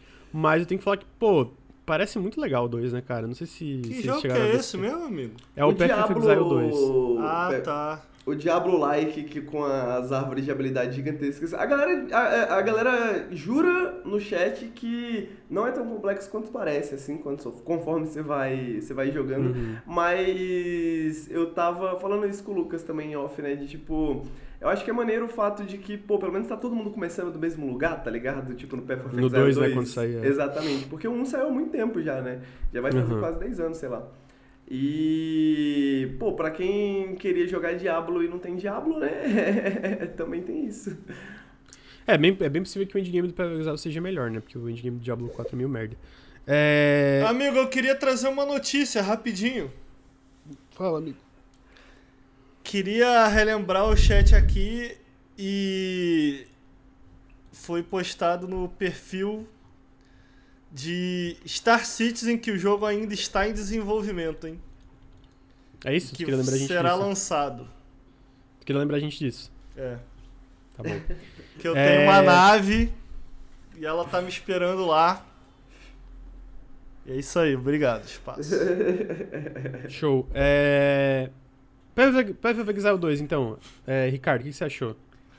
É. Bonito. Achei bu... Pô, Bonito. bonito pra caralho, hein? Bonito Porra. pra caralho, é, inclusive. É. Ah, e aí, pra finalizar o podcast de hoje, a gente vai falar do último jogo, que é o Projeto L. Ricardo, você viu o último trailer que eles falaram agora do Dual Play? O que, que você achou? Eu queria saber sua opinião como o mestre aí dos videogames de luta. Pô, amigo, vou ser bem sincero, eu queria ter visto mais, porque saiu Ah, o tá. preview do. Algumas pessoas jogaram, né? O Maximilian Uhum. Dude jogaram, o De- De- o Justin jogou também. Vou trazer uma exclusiva aqui que é. Conversei algumas semanas atrás com uma pessoa que jogou também. Uh, Olha aí. Ah, e aí? Pode falar? É, não, pode falar nada, desculpa. Ah, tá. Tudo bem. É, é, mas eu tô, eu tô bem animado, assim. Eu queria ter. Eu- foi muito legal esse trailer porque eles mostraram mais das mecânicas, né? É, Ou, tá muito lindo, né? Desculpa, só o. Pô, a direção de Pô, arte tá show de tá. bola. absurdamente bonito. Achei maneiro essa feature aí. Eu acho que foi um dos destaques, né? Que eles mostraram que vai dar pra jogar dois contra dois e cada um controlando um personagem. E achei legal que eles mostraram um pouco mais assim da- das mecânicas, como vai funcionar. Deu pra ver que tem uma, uma mecânica. Eles não explicaram bem, mas deu pra entender que tem um sistema de parry. Tem uma galera que fez um breakdown já da jogabilidade. Eu ainda não, eu ainda não assisti esses breakdowns, entendeu? Então. Uhum. Eu só tenho a visão superficial ali do trailer. O que foi mostrado do trailer, pô, cara, eu gostei demais. Sinceramente, mano, eu não, eu não sou muito. Eu não sou muito entusiasta de jogo de tag, né? É, Aham. Barra versus, tipo esse. Mas, cara, o jogo tá tão bonito e. O fato do jogo se passar no mundo daquele seriado da Netflix, como é que é o nome daquele seriado? Arcane? Arcane, pô, me anima, me anima, porque o seriado anima é também, bom. amigo, me o seriado é bom. É... Então, pô, eu, eu ainda não consegui ver direito, mas tu- tudo que mostraram tá, é, tá muito maneiro. Que eu acho que a parada que me chama muita atenção, além de bonito, muitíssimo bem animado, né? Tipo, Uhum, muitíssimo muito bem animado, muito fluido. Eu acho que outra coisa que me chama atenção é. É. Pô, cara, eu, eu acho que. Eu, eu, eu acredito muito que uma das coisas que. Pelo menos que me atraem, talvez eu esteja falando só de mim, mas eu acho que vale de um geral. É você encontrar um personagem legal, tipo assim, um personagem estiloso, um personagem que tu curte e tal. E, cara, os personagens são legais, né? Tipo. São. aham. Em termos de design e tal, eu não sei se eles escolheram os mais legais, porque eu não manjo muito de LoL. Mas, tipo, pô, adoro o design dos personagens e os poderes ali, especialmente o Echo, que foi um personagem que eles mostraram. Pô, o design do Echo é muito maneiro, mano. É muito E o poder muito dele maneiro. de controlar o tempo e tal. Então, tipo assim. Eu acho que o que mais me impressionou foi isso. Pô, isso daqui parece que foi feito pra um jogo de luta, não parece que foi feito pra outra coisa, sabe? Tipo, como, como é, é, envolve o poder do personagem com a parte visual e tal. Então, tipo, Sim. se, se, for, se for. Se for um lance deles estarem escolhendo bem os personagens, mais um ponto pra eles, né? Mas, tipo, tudo isso me atraiu muito no jogo. É legal, tô muito curioso que vai ser é, free to play, né? Que também é uma coisa que eu sinto que não, não tem tanto experimento. Teve o multiverso, mas no geral não tem tanto experimento de jogos free to play de luta. E eu acho que se é uma empresa que sabe, sabe aproveitar o aspecto free to play sem ser uma parada escrota, assim. Às vezes é a Riot, porque a Riot também às vezes, né, tem. Mas um LOL é escroto? Eu- é? Ou não? Não sei. Henrique, Valorant. Escroto em que sentido? Como assim? Pera. Sei Monetização. lá. É. Ah, é tipo assim, eu não vou falar que é, é, é- Acho que é mais escroto daquela forma mais subjetiva que a gente já tá mais normalizado a aceitar, no sentido de que, tipo. Pô, é. Valorant, as skins são muito bem feitas, tá ligado? Tem muita skin Mas são muito caras maneira, mas são bem caras. É o, o passe de batalha não, não dá cashback, né? De passe de batalha. Tipo. É, e é tudo feito naquela parada de tipo assim, se você quer comprar uma skin de, de, de Valorant específica, você não pode só comprar essa skin de Valorant específica, tá ligado? Agora eles adicionaram um novo sistema Um lá pacote, que pode né? Tem mudar. que comprar um pacote. Você- ou você compra o pacote ou você espera aparecer na sua loja, o que torna o bagulho um pouco meio. quase meio cassinesco, assim, O sabe? que, Você que tem é que abrir- aparecer na sua loja? Tipo assim, todo dia sua loja específica, a sua individual, muda. E aí ela tem umas paradas que estão sendo vendidas lá, sacou? E aí nem sempre aparece a que você quer. Sacou? E aí você tem que ficar abrindo o jogo todo dia pra ver se aparece o que você quer, tá ligado? Aí, tipo, às vezes você quer uma parada, mas aparece outra. Você fala assim, ah, vou comprar outra parada ali, né? Não vai aparecer a que eu quero agora, tá ligado? Ah, aí tem o Night Market no final da temporada que eles oferecem umas skins de desconto, mas são skins meio que aleatórias, assim, sacou? Só que como é um aleatório que você não tem controle, né? Todo mundo tem a experiência de sempre vem skin merda, nunca vem uma skin boa pra você em, em- em promoção, tá ligado? Então, tipo assim, é meio merda, mas é aquele merda normalizado, assim, não chega a ser, tipo, loot box as paradas assim, tipo, é melhor que Counter-Strike, por exemplo, tá ligado?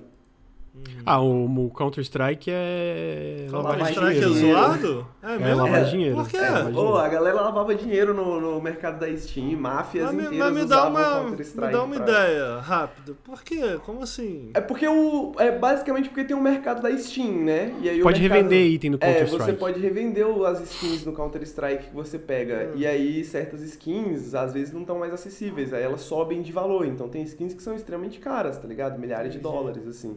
E como a Steam, ela ganha uma porcentagem de cada venda que é feita no Steam, no Steam Market, ela tem um, um, um- bom motivador pra meio que não encher muito o saco, tá ligado? Até que saiu que a galera tava lavando dinheiro no, no mercado da Steam. Organizações loucura. criminosas estavam lavando dinheiro com skins. Caralho. Aí. Mas e a eles- Valve fez alguma coisa? Aí mudaram as paradas lá, mudaram a parada na questão de autenticação, de como se faz pra vender, mas é bizarro, sacou? Tipo assim, eu já. Mano, já aconteceu, eu não sei como que isso aconteceu, mas alguém entrou na minha conta Steam, pegou meus itens do CS, vendeu por um centavo pra um russo, aí o russo vendeu os itens por 10 dólares cada, tá ligado? E pra outra pessoa, Caralho. sacou? E tipo, a pessoa não roubou minha conta, a pessoa, sei lá, só entrou na minha conta e roubou meus Uhum. itens, tá ligado? Tipo, então todo, todo o marketplace da Steam, assim, de CS é bem, bem grime, assim, bem nojentão, assim, tá ligado? Que doido.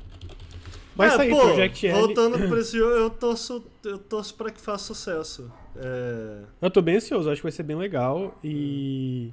Já tá. Já outra coisa desse jogo é que ele vai estar jogável na Evo, né? Ele vai ter. Vai estar lá pra cá, a galera chegar. Lucas, Fala aí, amigo. a gente tem confirmado que vai ser free to play ou a gente não sabe? Tem, tem confirmado. Vai ser free to play. Vai, vai ser tipo. Legal, legal. Então tá aí, Project L não tem data de lançamento, vai ser jogável na Evo e teve esse lance do Dual Play que eles comentaram. Então parece bem legal. E com isso chegamos ao fim do podcast, amigos. Olha Ricardo, aí. muito obrigado. Oba. Uba. Henrique, muito obrigado. Valeu, valeu, gente. Muito obrigado, chat. Muito obrigado, pessoal que tá ouvindo também.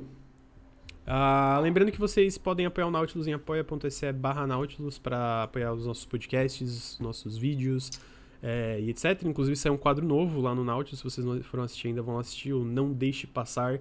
Já tenho ideias de mais jogos no forno aí, com certeza eu vou botar lá no, no, no, no quadro. O Henrique falou que vai fazer um do Dave the Diver, não sei. Jogando aqui no ar, não sei se vai rolar. É, então apoia a gente, apoia.se barra Nautilus, sigam a gente no YouTube, youtube.com barra Nautilus link. É, Instagram, sigam a gente, Instagram arroba Nautilus link. Ah, segue a gente no TikTok, TikTok arroba Nautilus link. Segue a gente no. Segue a gente aqui na Twitch, twitch.tv barra Nautilus link. Ah, e segue também a gente nos feeds de podcast, se você quer escutar lá, que é Nautilus Espaço Link. Ah, parabéns, Henrique. Feliz aniversário de novo, amigo. Vai ser maravilhoso. Obrigado. E- Ô, com isso- ô, Luco, não, eu queria dar um esporro rapidinho na nossa audiência. Vai, amigo. Porra, maior esforço, né? A gente pega aqui esse. esse. esse. o que você escreveu aqui pro programa de hoje, um monte de coisa, fazendo vídeo pra TikTok, Instagram. Porra, tu pega lá o canal do YouTube, a gente não tem 100 mil views, não. Os caras ficam achando que a gente é rico, sabia disso, Henrique? Eu, os caras chegam Porque, ah, tem canal no YouTube, os caras ficam achando que é rico. É porque porra, eu, a vida- eu já, eu já falei pro Bruno, eu falei, mano, é que o seu design gráfico é tão bonito que as pessoas acham que é um É, é design. profissional, tá né? ligado? Deve estar ganhando É. milhões. A vida tá mó difícil, mano. Pô, dá uma ajuda lá, apoia lá. Pô, cinquinho, mano. Pô, cinco conto, mano. Ah, e tem um monte de coisa exclusiva no Apoia-se agora, tá? Porra. Tem podcast do Henrique, tem a nossa lista de lançamentos que a gente usa pra, pra decidir o que a gente vai cobrir ou não. Tem o que, que a gente tá fazendo toda semana. Tem. é, Tem mais coisa que eu não tô lembrando agora, mas tem os jogos fritos, que o Henrique recomenda jogos gratuitos toda, todo, Toda semana. semana. Quase falei todo dia. Ah, tem sorteio de chave, tem um monte de coisa, tem um monte de coisa. Pô, 5 conto, o conteúdo tá todo aí de graça, mano. De graça na internet. No Instagram, conteúdo maneiro. Conteúdo bem feito, tá? Não, vou puxar a sardinha aqui, bem feito. Pô. Bem feito. Pô, 5 conto. Acabou. Já falei o que eu queria falar. Obrigado. É, então tá, ficamos por aqui hoje então. Muito obrigado pra todo mundo que compareceu. E até semana que vem. Tchau, tchau. Tchau, tchau, gente. Valeu. 5 conto, hein? Droga, não pegou teu 5 pontos que eu tinha te dado.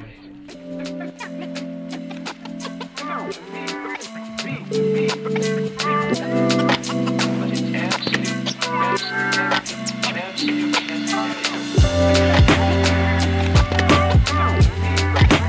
you.